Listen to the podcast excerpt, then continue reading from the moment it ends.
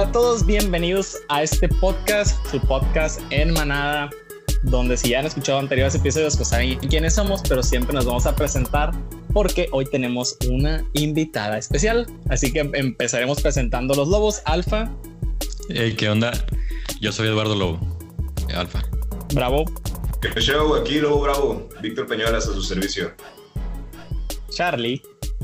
Hey, ¿qué onda? Yo soy José Carlos y aquí estamos de nuevo en el podcast y Delta, Gabriel Quiñones, también conocido como el Bupi para ustedes y para todos los carnales que nos escuchan hoy y siempre. Como les dije al principio, tenemos una invitada especial el de hoy, la cual me encantaría que se presentara ahorita. O sea, ya. Hola, mucho gusto. Mi nombre es Cassandra Rocha. Muchas gracias por recibirme aquí y espero que sea de sobrado. Perfectísimo. Ahora, el tema que nos atañe el día de hoy, obviamente ya lo van a ver en el título, pero siempre hay que mencionarlo, es resiliencia, el arte de sobreponerte ante los problemas. Para esto, pues nuestro buen lobo alfa nos va a dar una introducción al tema, porque habrá personas que estén muy perdidas, que no sepan qué es resiliencia, que están diciendo con qué se come, qué es para. Así que me encantaría que nos dijeras qué es. Excelente, Gabriel. Ok, la resiliencia es resistir y rehacer, rebotar después de la caída, encontrar la ventaja a la desventaja la gracia a la desgracia. Ok. La esperanza y el temor forman, un sentimiento con dos caras. En tanto uno existe, existirá el otro. Ok. Pero la resiliencia es una esperanza realista. Es soñar con los pies en la tierra, reconociendo que existe la incertidumbre. La resiliencia reconoce el valor de la imperfección, que no está presente en las personas invulnerables. No somos dioses, hemos de reconocer que somos limitados, somos contingentes y la resiliencia nos ayuda a comprenderlo.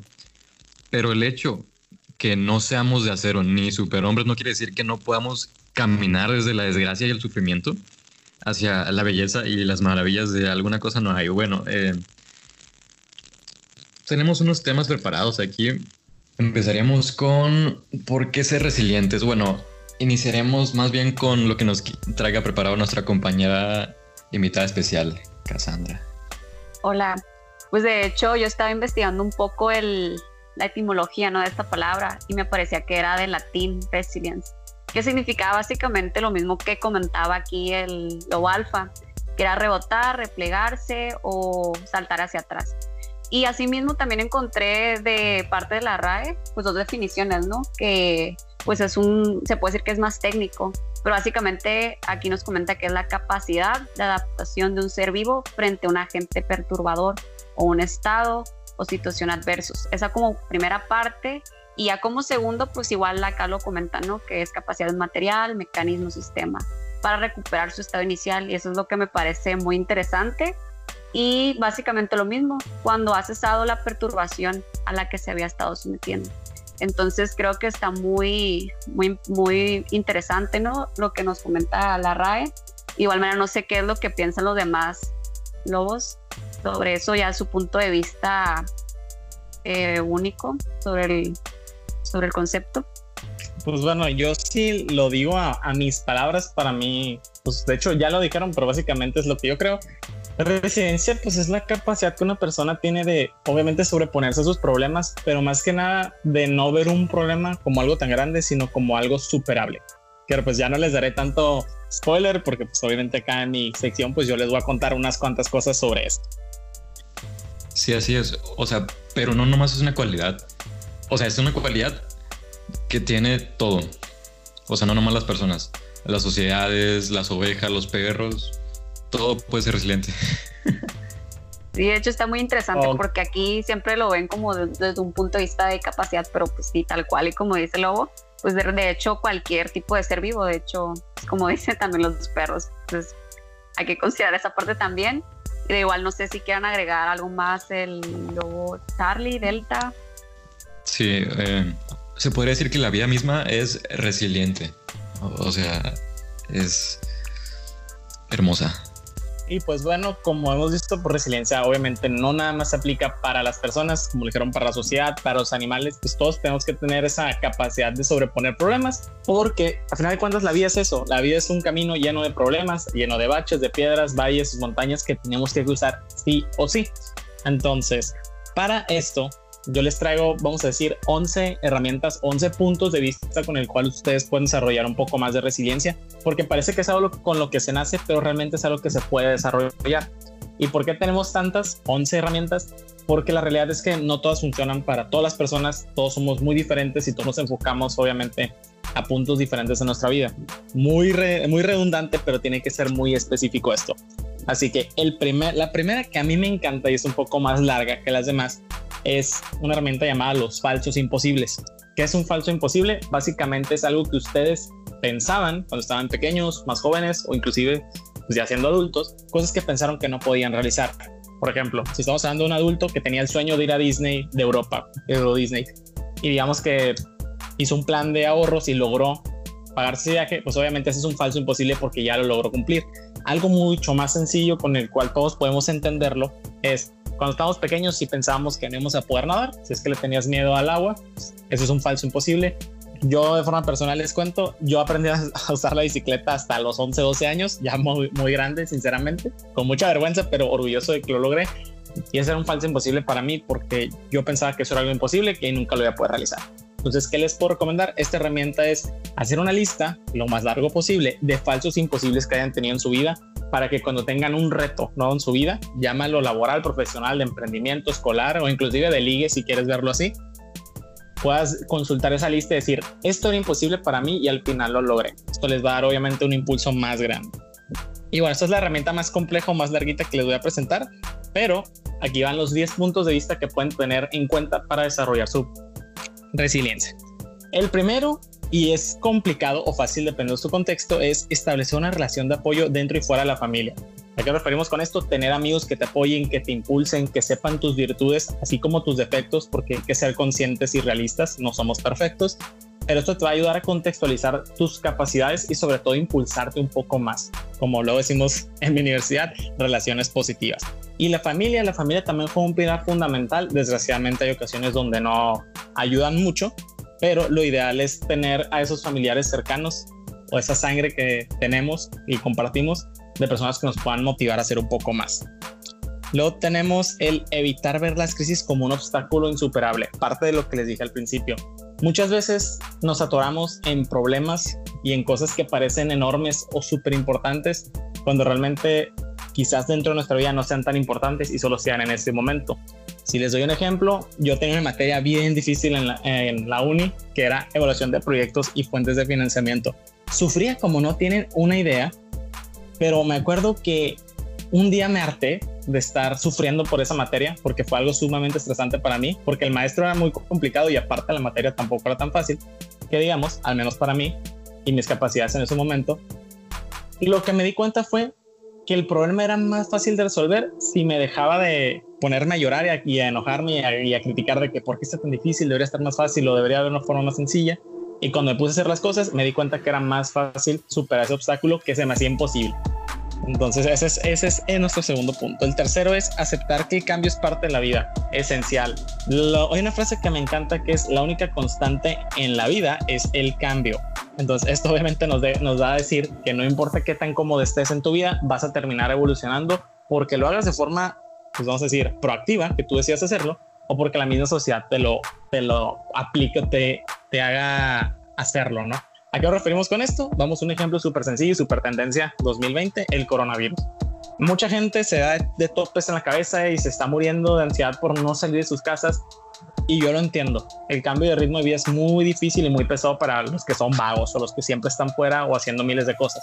Pero ¿de qué te sirve estar atorado y viendo los números y pensando en cuántos días faltan para salir si eso no va, o sea, contar los días no va a hacer que pase más rápido. De hecho, va a ser al contrario. Mientras más consciente del tiempo seas, más largo se te va a hacer. Entonces, ¿qué podemos hacer? Simplemente abrazar el cambio y ver qué cosas podemos hacer hoy que no podíamos hacer antes con este nuevo cambio que la vida nos está imponiendo. Y esto no aplica nada más para el coronavirus o el COVID-19, SARS-CoV-2 o como le quieran llamar, sino para todo.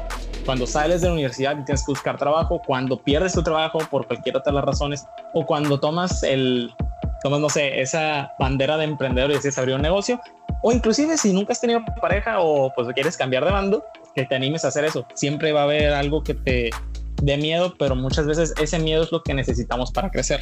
El cuarto, hay que dirigirnos a nuestras metas. ¿A qué nos referimos con esto? Una forma de tener más resiliencia es enfocarnos en lo que queremos lograr.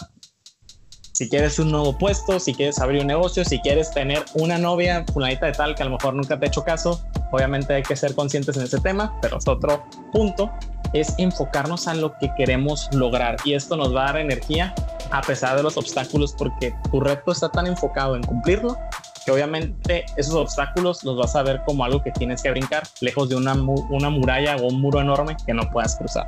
El quinto, llevar a cabo acciones decisivas. Con esto nos referimos, que es parte de lo que mencioné en el punto anterior, que es dejar de estar inactivos y esperando que las cosas sucedan y realmente tomar una decisión y empezar a crear las cosas. Entonces se relaciona mucho con otro punto, pero es aparte porque muchas ocasiones tenemos un ente externo llámalo un hermano, un amigo que nos impulsa a hacer las cosas. Y no está mal, porque en los primeros puntos lo mencioné, pero también hay que ser consciente que nosotros mismos tenemos que tomar las decisiones para lograr cruzar obstáculos, baches o lo, como lo quieran llamar. Y esto obviamente pues puede ayudar a alguien a desarrollar su resiliencia. El punto número 6 es buscar oportunidades para descubrirse a sí mismo. ¿Por qué es importante esto? Por el simple hecho de que mientras más te conozcas, más fácil para ti va a ser el desarrollarte como persona y tener las habilidades y las competencias necesarias para, muy redundante, cruzar los obstáculos, ser más resiliente y ver, obviamente, estas cosas que se ven como enormes piedras, como unas oportunidades para crecer. Es mucho el enfoque que tú decidas. Entonces, tienes que conocerte a ti para ver qué piedras o qué muros vale la pena escalar y cuáles no. Séptimo, es mejorar tu destreza en comunicación y solución de problemas. Este también es súper básico y es resiliencia más o menos enfocada a comunicación, porque en sí muchos de los problemas que tenemos en nuestra vida es por cómo decimos las cosas, no tanto por lo que está pasando, sino el cómo pides que te pasen algo, cómo pides que te hagan un favor o inclusive cómo regañas o cómo le aplaudes a alguien. Entonces, si entendemos la forma en la que nos estamos comunicando y estos factores que nos están impidiendo y nos están generando problemas, pues vamos a poder generar esta resiliencia dentro de nuestras relaciones, lo cual obviamente va más alineado a buscar solución de problemas. Un ejemplo súper sencillo es cuando, no sé, hagamos una carne asada y alguien se le olvidó muy tontamente la carne, la mayoría de la gente está enfocada a tirarle a la persona que tiene el problema lejos de buscar una solución. Entonces, si tú dentro de tu grupo desarrollas esto de buscar la solución, pues enfocarte y que tu comunicación esté más guiada hacia eso, obviamente vas a ser mucho más resiliente. Entonces, por ende, vas a tener mejores relaciones y vas a resolver más problemas. Punto número 8, cultivar una visión positiva de ti mismo. Muy ligados casi todos los puntos si se dan cuenta, pero es como una pirámide, una pirámide, unas escaleritas de diferentes puntos que nos van a ayudar. ¿Y por qué es bueno cultivar una visión positiva? Porque obviamente la forma en la que tú dices las cosas, en cómo te expresas y cómo los ves, pues dictamina mucho el resultado que puedas tener. Si tú en lugar de decir, ay, otra vez ya tengo otro problema, va a sonar muy tópico, ¿no? Dices tú, wow, ahora tengo una nueva oportunidad de ver qué puedo hacer. Es muy diferente el enfoque que tú le das y por ende vas a ser más feliz dependiendo cómo lo veas. Porque si todo el tiempo estás pensando en lo negativo y en lo malo, solo te vas a hundir. Eso es lo que generan las emociones negativas. Y si les dejo un fun fact sobre esto, para que se den una idea de qué tan poderosas son las emociones negativas, una emoción negativa en una persona promedio normal equivale a tres, tres emociones positivas. Entonces tenemos que darnos cuenta que por cada pensamiento negativo que tenemos, que son súper fáciles de tenerlos, es necesario realizar tres nuevas, tres acciones positivas que nos puedan ayudar a poder desarrollarlo más. 9. Nunca perder la esperanza. La esperanza obviamente se dictamina en diferentes cosas o como tú lo quieras ver.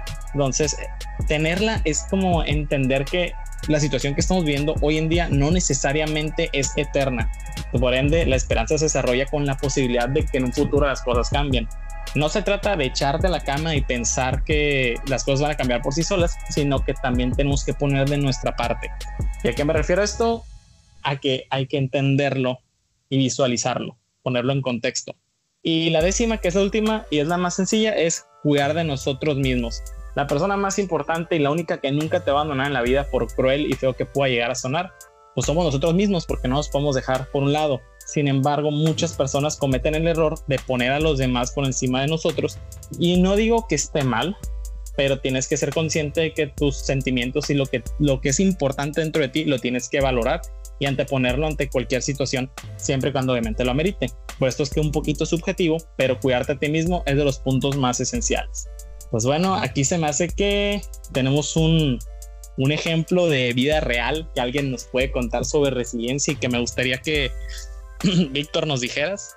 Ok, bueno, pues primero que nada, eh, antes de entrar de lleno con mi tema, quería decirte, Pupi, que estoy completamente de acuerdo con muchísimas cosas de las que acabas de decir, pero directamente me voy a ir atrás a tu primer punto, a la primera herramienta, porque cuando la dijiste y de hecho, pues noté este patrón después con las, con las siguientes herramientas, que se parece muchísimo, güey, a una técnica que se usa en, en la terapia cognitiva conductual. Para los que no sepan, en este tipo de terapia los psicólogos, los coaches se basan muchísimo en, en, una, en un, ¿cómo se puede decir? En los errores mentales.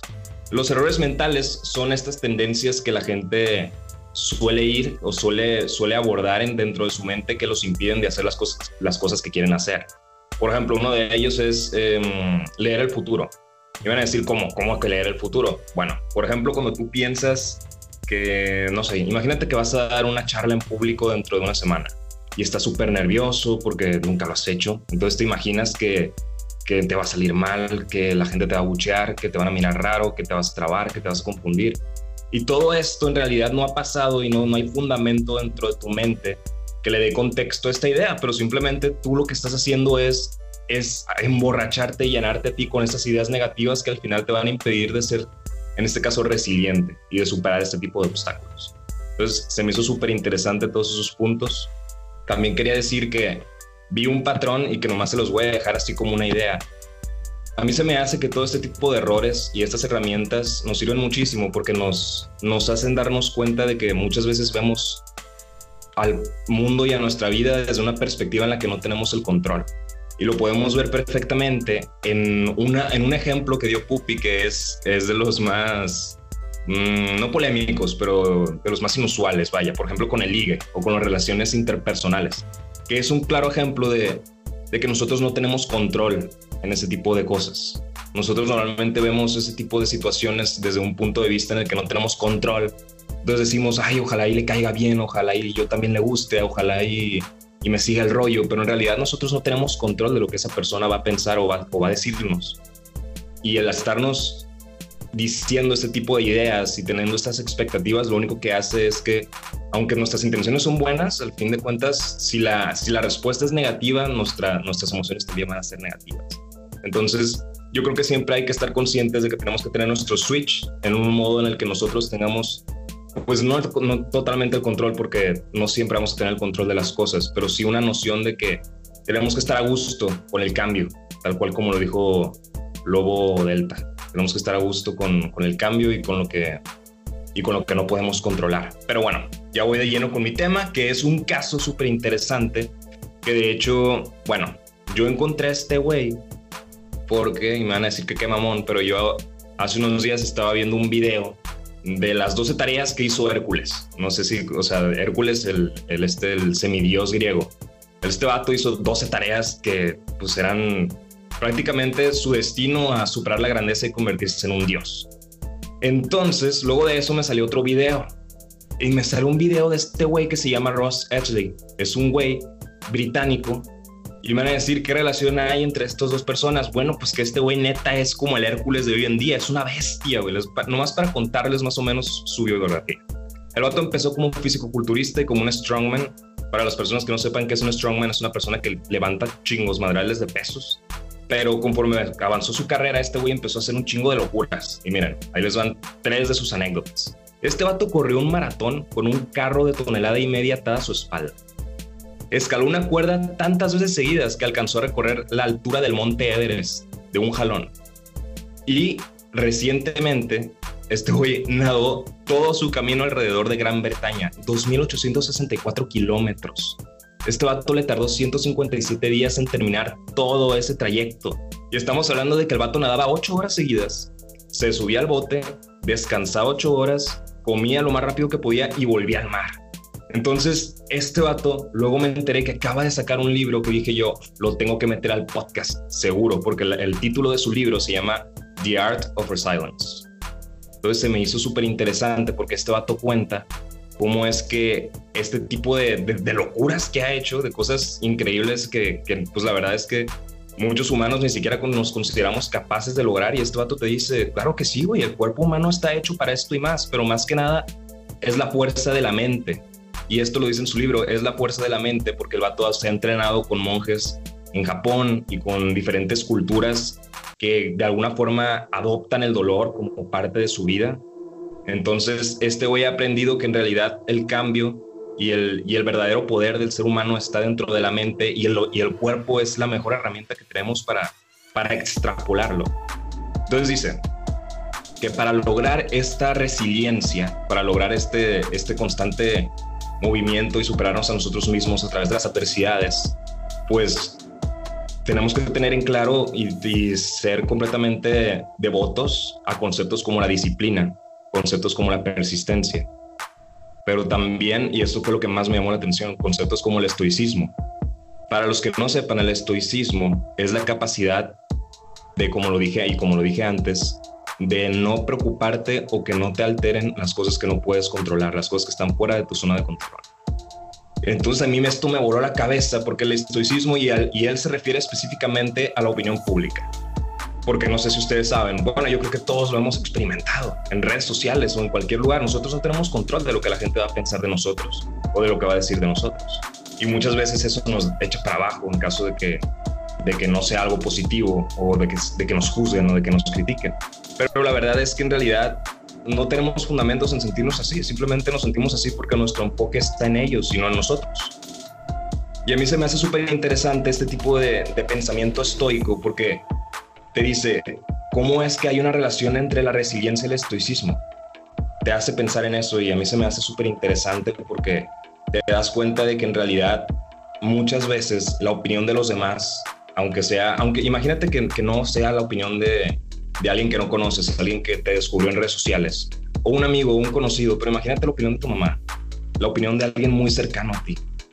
Ese tipo de, de opiniones, ese tipo de, de, críticas, la verdad es que pues tienen un gran peso en, nuestro, en nuestra decisión y en nuestro criterio. Entonces yo creo que tener esta capacidad de segregar estas opiniones, de ser estoicos ante cualquier situación de la que no tenemos control y de decir, ok, esto, esto está en mis manos, esto es de lo que me puedo preocupar, esto es de lo que yo puedo hacer algo, me voy a enfocar en esto. Yo creo que está súper ligado al término de resiliencia. No sé qué opinan ustedes al respecto. Si, si tienen algún ejemplo, alguna anécdota. Sí, por sí, ejemplo, sí. yo. Sí, o sea, yo, por ejemplo, cuando. No, discúlpame. Eh, yo, cuando, por ejemplo, el ejemplo que di de una persona que habla en público es completamente mía. Yo lo sentí, yo lo viví, yo lo, yo lo pasé. Y la verdad es que que conocer este tipo de filosofía de ser estoico y de no preocuparme por lo que las demás personas vayan, vayan a pensar, se me, hace, se me hace uno de los atributos más grandes de cualquier persona y que, lo va, y que le va a ayudar a, a ser resiliente y a superar cualquier adversidad. Pero bueno, ya los dejo hablar, ya me enrollé muchísimo, entonces, pues sí, continuamos. Bueno, tengo dos cosas. Una, número uno, algo para Gabriel, bueno, para el complemento de Gabriel. Creo que es, eh, es también hay una cuestión de adaptarse al cambio. O sea, tú dijiste eso, pero mira, un ejemplo. Eh, nosotros somos changos güey, en, en, cuerpos de humanos, ¿no? Ok. Eh, estamos diseñados para para la respuesta del cambio, güey.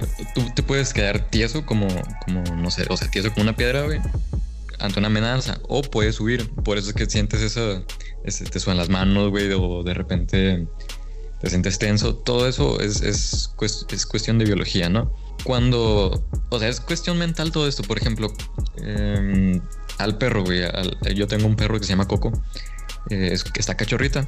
Cuando la queremos sacar a, bueno, cuando la queríamos sacar a la calle, el pinche perro se queda tieso, güey, y no, no se movía. O sea, la jalas de la correa y se queda ahí tieso.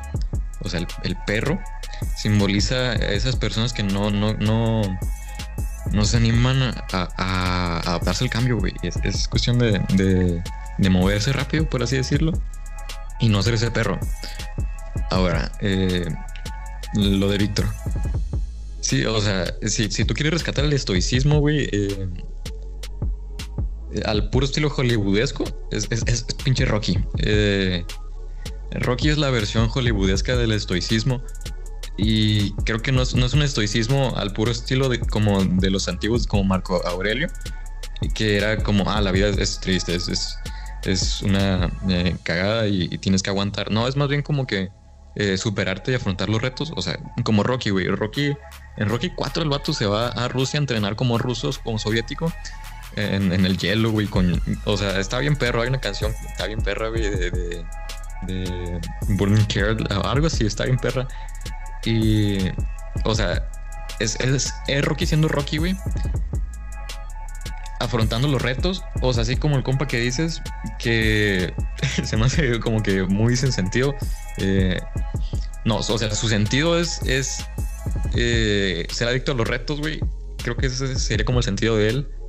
Y, y sí, o sea, rescatar eh, de que hay que pues buscar los retos, güey. El estoicismo sería esa parte de que se debería de retomar, ¿no? Sí, sí, exactamente. O sea, es, es una invitación, ajá a que las personas eh, recuperen esta filosofía que era muy famosa en tiempos del Renacimiento y en tiempos del Imperio Romano, como por ejemplo Marco Aurelio, que fue uno de los grandes expositores del estoicismo. En su momento, eh, bueno, obviamente los libros lo dicen, eh, un, gran, un gran experimento que pueden hacer para practicar el estoicismo y que, te digo, o sea, Marco Aurelio lo hacía en su momento, era que vestían de prendas completamente extravagantes, con colores muy diferentes, que colores que no combinaban, con prendas que nadie nunca veía y salían. Y salían a hablar en público o salían a caminar en las calles simplemente. Y el simplemente estar caminando y estar constantemente viendo cómo los demás te miran raro, cómo los demás hablan de ti a tus espaldas, era como, como este desarrollar este callo, desarrollar esta fortaleza de que, ok, a pesar de lo que sea que me digan y como sea que me miren, me vale madres y cuando estés en una situación en la que en realidad importe, en la que en realidad tengas que desarrollarte o tengas que llevar a cabo, no sé, una, una conferencia, por ejemplo, o tengas que llevar a cabo una, una junta o una exposición a tu jefe, en ese momento vas a ver que ese tipo de experimentos te van a servir muchísimo, porque ya no te va a importar las miraditas que se están echando los que están enfrente de ti, o si es que te van a juzgar o si es que te va a salir mal.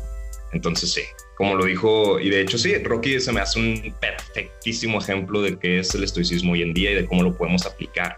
Este principio de siempre estar teniendo retos y de siempre superarte a ti mismo, a pesar de lo que digan los demás, a pesar de las cosas que tú piensas que son imposibles, simplemente atreverte a hacerlo. Y es, yo creo que es lo que todos les invitamos a ustedes, a los, a los escuchas, a hacer y atreverse a, a meterse de, de lleno con esto que es el estoicismo. Pero bueno, yo creo que ya le doy la palabra a mi, a mi compañero, Gabriel Upi. Pues sí, efectivamente, Víctor, todas estas formas de ver literalmente lo que es la resiliencia y cómo desarrollarla, pues han sido utilizadas a lo largo del tiempo. Y es algo que a mí me gusta mucho porque pues le da como esa expresión de la individualidad y sobre todo hay una palabra que se usa mucho en México, el que le vale madre. Y eso creo que es fundamental. Pero ahora démosle la palabra nuestro último lobo para que nos hable de algo también un, tanto muy interesante dentro de lo que es este tema. Hey, pues miren, yo les voy a hablar un poquito acerca, como dijo nuestra invitada especial, Cassandra, vamos a hacer un poquito otra vez a remontarnos a las cosas etimológicas y los significados de las palabras. Pues a lo largo de todo este podcast hemos estado hablando de la resiliencia. Pero como todos sabemos, siempre hay algo contrario a cada definición o concepto. Entonces, te preguntarás, ¿qué es lo contrario a la resiliencia? Bueno, existe algo que se llama anomia asiliente, que sería exactamente lo contrario a lo que viene siendo la resiliencia. Por dar así una, una pequeña, una pequeña definición, la anomia asiliente se pudiera decir que es una conducta, una conducta, perdón, que se caracteriza por la visión negativa y errónea que desarrolla un individuo de sí mismo. Es decir, es cuando una, una persona, imagínenlo con esto, o sea, es, es, un ejemplo de que las personas que tienen un trastorno de bulimia, eh, cuando se miran en el espejo ellos se ven más gordos de los que son. Entonces dices como de que ahí hay una distorsión de la realidad. Entonces, algo así ocurre con las personas cuando empiezan a presentar anomia siliente, que viene siendo lo contrario a la resiliencia. Las personas ven una idea distorsionada de las capacidades que ellos tienen. O sea, es decir, pueden, pueden que vean una situación más difícil de lo que en verdad es. Y en sí, ellos si lo pudieran ver desde una perspectiva que no fuera dentro de su cabeza, pudieran ver que sus capacidades alcanzarían perfectamente para cumplir con la tarea.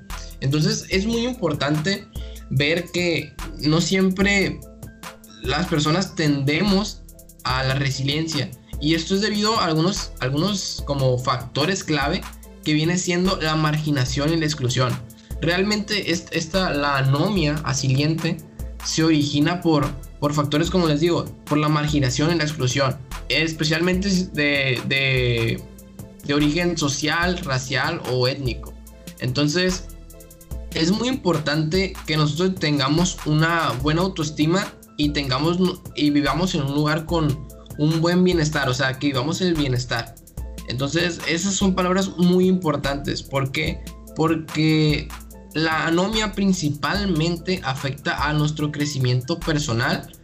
Entonces, esto nos va a hacer como, nos va a quitar esa capacidad de cuando llegue un problema que no podamos resolverlo.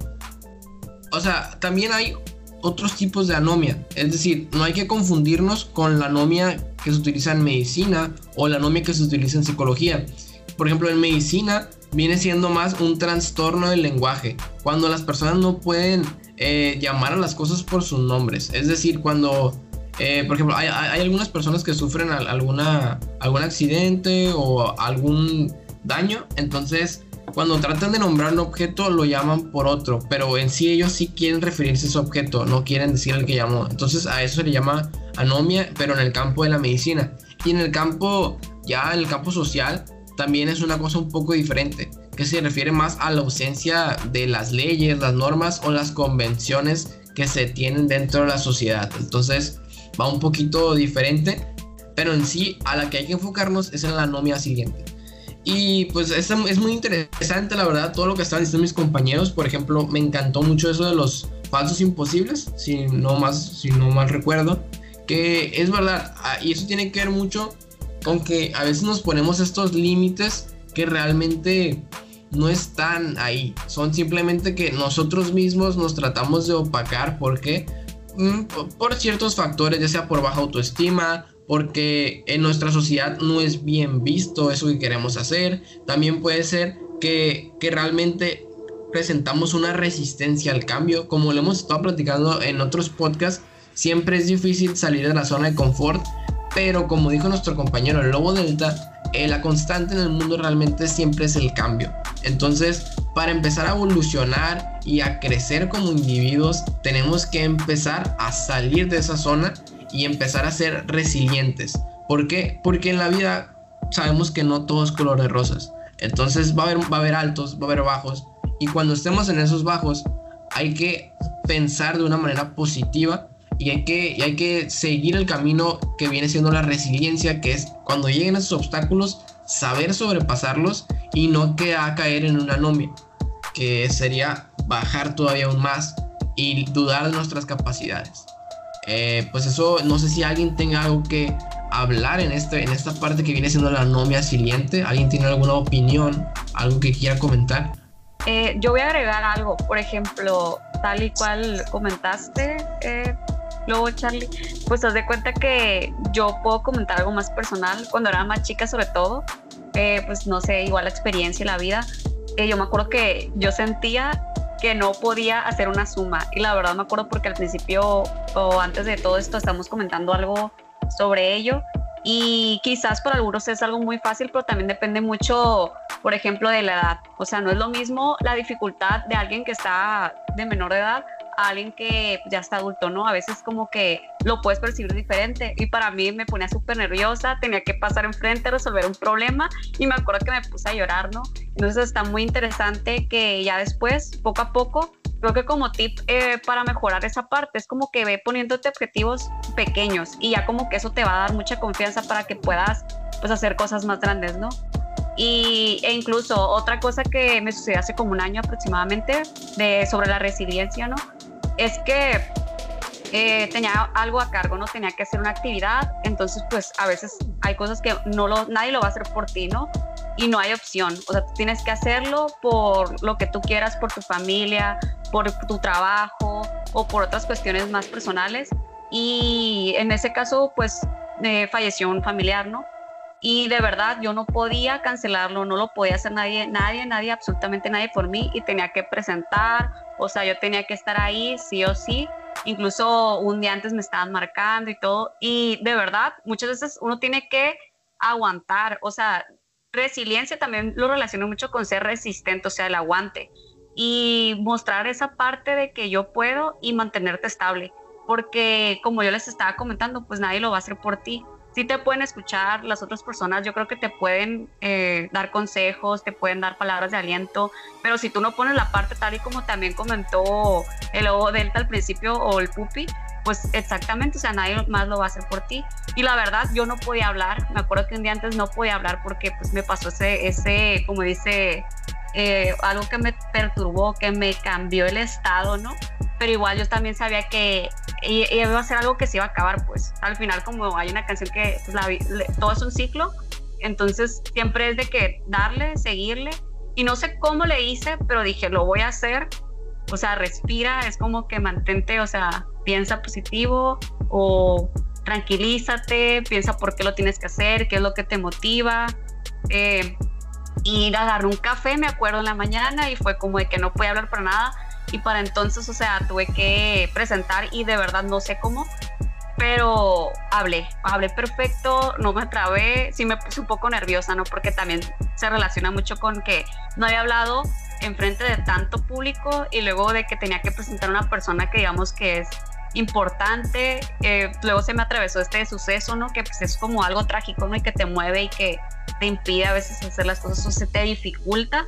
Entonces yo creo que es algo que puedo compartir a nivel personal y quizás para otras personas, así como también comentó este Víctor, ¿no? El lobo bravo de, que, de Hércules. Pero a veces nos tenemos, también nos podemos ir en la vida diaria, pues, de que ponemos esos ejemplos, pero igual, yo creo que todos día a día nos van pasando cosas de diferentes, no todos perciben lo mismo de que quizás para algunos es más fácil hablar en público, de hecho ni siquiera les da miedo, para ellos no es nada, pero para otros es como que tiemblan, eh, les da miedo, o sea, se traban, de pronto hasta lloran algunos o tartamudean, entonces creo que es empezar con pequeñas cositas y al final creo que eso te da confianza porque dices, wow, o sea, soy capaz de esto y demás, entonces pues eh, ahí es algo que quería yo agregar un poquito sobre el tema de lo que estabas compartiendo, eh, de lo contrario que era ser resiliente y lo de la resiliencia. No, súper interesante la verdad. Eh. A mí también, yo, yo algo que, que sí también quiero dar una anécdota más personal. Yo cuando era más pequeño siempre decía, o sea, yo era una persona que tenía mucha vergüenza para todo. Entonces todo me da mucha, mucha vergüenza. Y lo que yo siempre decía era, cuando sea grande, ya no me va a dar nada de vergüenza o cuando sea grande voy a hacer esto, cuando sea grande voy a hacer aquello. Entonces, eh, ahorita en retrospectiva ya pienso, oye, pues no debía ser así. O sea, la cosa era en el momento empezar a trabajar en ello. Pero en cierta manera es verdad eso, me gustó eso, Cassandra, que cuando vas creciendo te vas dando cuenta de esas cosas y vas adquiriendo, ya sea de que ya vas teniendo más experiencia, más confianza en ti mismo, pero yo creo que uno desde, desde pequeño tiene que empezar a trabajar en, en su, vaya, en la resiliencia, en sobrepasar los obstáculos, en ser mejor y no esperar de que, no decir, cuando yo haga esto lo voy a empezar. No, no, no, o sea, tú puedes ir trabajando poco a poco con pequeñas metas y al final lograr tu objetivo en verdad sí se me quitó un poco más la vergüenza y todo eso, pero siento que es como tiempo perdido. Lo pude haber hecho antes. Entonces, sí es muy importante como siempre no dudar tus capacidades y no tenerlo también, en cierta manera siento que es un miedo al rechazo que tenemos nosotros ya como un chip de que si, si me va mal en algo, si fracaso, ya no está bien.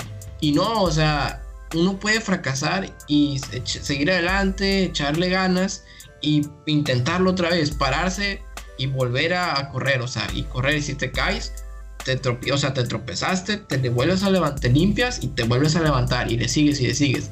La cosa es de que con cada tropiezo tú vas a aprender a no cometer ese mismo error y vas a llegar a un punto en que vas a terminar la carrera, vas a cumplir tu objetivo. Entonces, eh, estaba muy interesante y muchas gracias por tu aportación, Cassandra.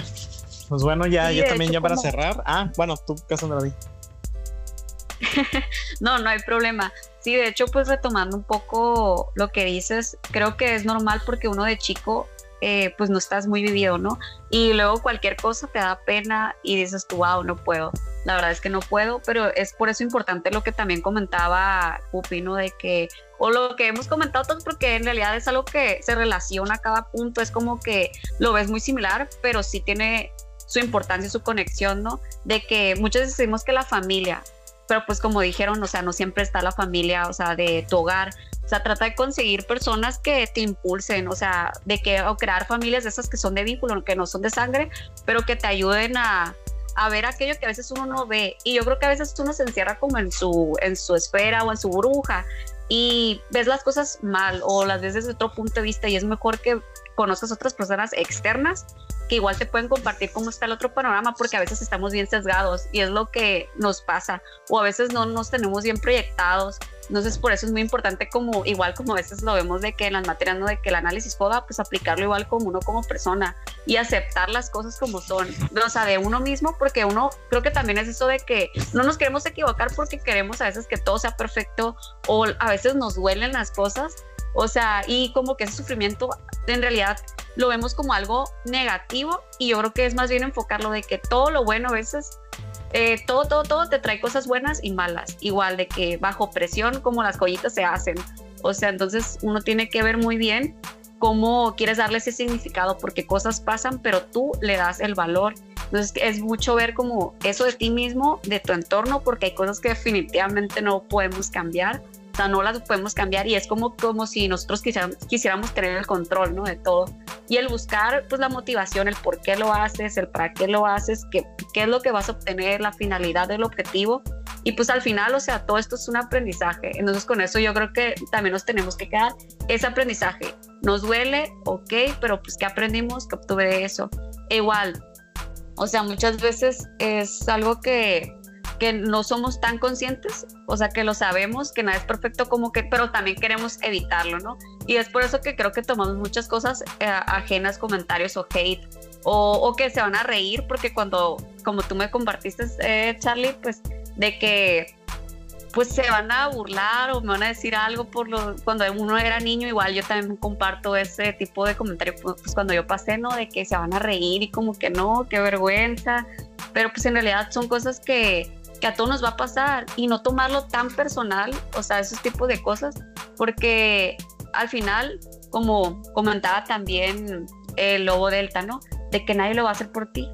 Y te podemos apoyar, o yo los puedo apoyar, o ustedes me pueden apoyar, entre todos, pero si tú no pones tu parte, de nada va a servir. Entonces hay que quedarnos con eso, de que sí podemos. Y si lo intentaste y no se dio, pues tampoco te tienes que traumar, ¿no? Y como que llegar a ese punto de lo contrario de ser resiliente, no, sino que continuar con tu vida, porque así es la vida, como decían, nada es de rosa, pero pues todos, a veces o la mayoría quisiéramos que fuera rosa, e igual hay que, hay que aprender a vivirla, y eso es con lo que yo puedo compartir y es con lo que me puedo quedar, igual no sé si alguien más tiene que decir algo.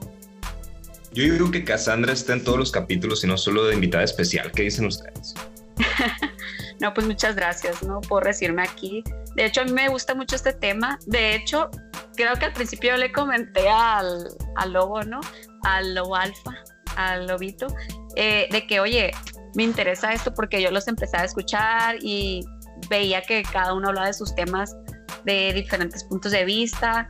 Entonces yo le dije, oye, pues qué tal hiciste este tema? Y ya, pues me da mucho gusto por eso mismo de que lo hayan retomado y que me hayan aceptado aquí eh, de que me introducí, por así decirlo, pero igual que me hayan aceptado, pues aquí yo con mucho gusto eh, hablando de temas interesantes, porque de hecho esta palabra es una de mis favoritas. O sea, tengo tres, resiliencia, legado y mariscos. O sea, los que me conocen de verdad saben que son mis palabras favoritas y esto ahora lo comparto aquí con ustedes, aunque les va a dar risa, pero es de verdad. Resiliencia es una de las cosas que todos debemos de tener y que a veces no sabemos que lo tenemos o simplemente no lo ponemos a prueba y nos quedamos como que atascados o en, o en un hoyo, pero no, yo sé que se puede y podemos, como dicen, todo, es, todo está en la mente y todo lo que tiene en la mente, o sea, lo proyectas y lo puedes hasta materializar y hasta te puedes sorprender. Yo la neta, la neta estoy encantado con tu participación, lo digo con toda sinceridad. que a mí me encantaría que siguieras en los siguientes capítulos, pero pues yo creo que ya depende de ti y, de, y pues obviamente de nosotros. Pero de mí tienes un sí, que como si fuera la voz, ¿no? De que yo digo que sí. No, pero la neta sí, a mí sí me encanta. Digo otra palabra que es, a mí también me encantan los mariscos. Así que, pues sí, compartimos dos ideologías. Esto. Sale. Entonces yo creo que...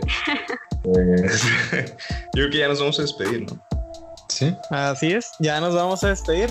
Al igual que Víctor, yo también estoy encantado con tu participación. Me gustó mucho porque es genuina, se ve que el tema te gusta y tienes buenos ejemplos de cosas que nos pasan a todos. Y pues obviamente es más fácil conectar con las personas que se puedan reflejar en las situaciones que vivimos. Ahora, yo para terminar mi participación y ya despedirme, a mí me encanta usar una frase que uso cuando digo, me está cargando la fregada y parece que esto ya no va a pasar. Y es, que yo me sienta mal o que a mí me estén pasando cosas malas no va a hacer que el mundo deje de girar. Yo siempre digo eso, el mundo no va a dejar de girar y tenemos que seguir adelante. O sea, en lamentos, en sufrimiento, a veces innecesario, porque a veces es necesario sufrir para sobrellevar el duelo, pero a veces nos martirizamos de más y nos estamos castigando por cosas que simplemente ya pasaron y que no podemos cambiar. Entonces hay que ver que el mundo no va a dejar de girar y que estamos perdiendo tiempo valioso en algo que ya pasó y que hicimos lo que teníamos que hacer o tomamos decisiones que consideramos que eran correctas. Así que yo con esto me despido, Delta de afuera. Excelente. Bueno, me encantó la participación de cada uno. Y bueno, bueno, en general me quedaría con, con, la, con la, frase esa que dijo Cassandra de, bajo presión se hacen las joyitas. Y así. Bueno, pues estuvo muy padre el tema. Espero que les haya gustado a todos y a mí me encantó. Es un tema muy interesante y que podemos aplicar en nuestra vida todos los días. Entonces, pues con esto yo me despido. Charlie fuera. Y pues así es. Eh, yo también ya me despido de ustedes. Les deseo un bonito día. Pedro que ladra se lo lleva a la corriente. Espero que disfruten su día y que y que nos extrañen porque venimos con todo con un próximo capítulo muy pronto.